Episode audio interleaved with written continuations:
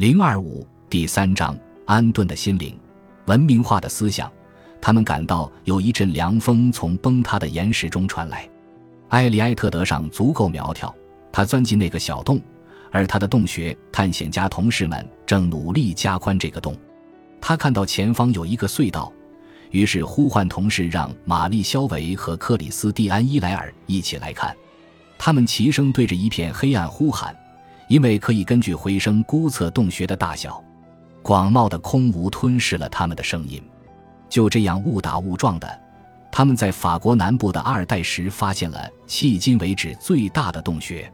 在那里，石灰岩像蜂窝一般布满岩洞和走道，而在其紧邻的岩洞里，更为震惊的景象正在等待着他们：一头用红赭石绘出的后腿站立的熊，不知被保存了几千年。这就是1994年被三位洞穴探险家发现的肖维岩洞，它是世界上最早、保存最完好和数量最多的大冰期艺术品发现地之一。一些权威估计其壁画的年代可追溯至三万多年以前。岩洞壁上，野牛和原牛在猛冲，野马在奔腾，驯鹿伫立凝视或低头吃草，还有奔跑的北山羊。沉思的犀牛，以及那些逃离狩猎者或不幸被猎杀的生物。在此之前，研究者们认为，艺术是从原始的早期涂鸦进化成大冰期末段法国拉斯科洞窟里壮观非凡的、为众人所熟悉的壁画的。然而，在技术和技巧上，肖维岩洞的某些艺术品已经和几千年后类似环境中的绘画作品一样成熟。其他年代相近的古代艺术作品提供的证据，只以痕迹或碎片的形式存留于天各一方的西班牙和苏拉威西的洞窟之中。它们表明肖维岩洞壁画的久远年代是可信的。然而，肖维岩洞壁画里的某些场景可以毫无痕迹地挪入年代无疑更晚的拉斯科洞窟壁画里，或者是西班牙北部的阿尔塔米拉洞窟壁画里。如果拉斯科洞窟壁画的画工们看到肖维岩洞的祖先的作品，他们也会和我们一样，对其相似之处感到震惊。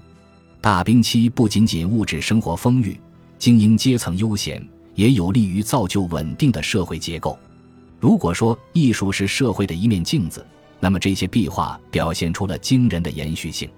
毫无疑问，在当时，其中的变化似乎是动态的。然而之后看来，它与现代生活的狂热和烦恼简直无法相提并论。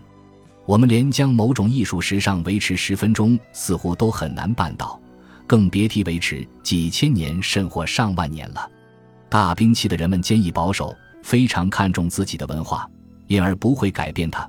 从我们已经看到的他们头脑的产物来看，他们并非停滞不前、不思创新，而是他们对现状怡然自得。因此，维持了自己的生活方式与思考方式。气候改变对他们的世界造成了威胁，我们感同身受。我们也居住在一个让人忧心的、日益变暖的世界。过渡时期的气候波动带来过长或过冷的严寒期，而人类的活动则加剧了当前的趋势。从长远来看，终结大冰期的暖化仍在继续。全球温度上升的趋势开始之时，在一两万年前的气候不稳定的时代，大体来说，人类做出了两种回应：有些族群开始迁徙，寻觅熟悉的新环境；有些则留守原处，试图适应。本集播放完毕，感谢您的收听，喜欢请订阅加关注，主页有更多精彩内容。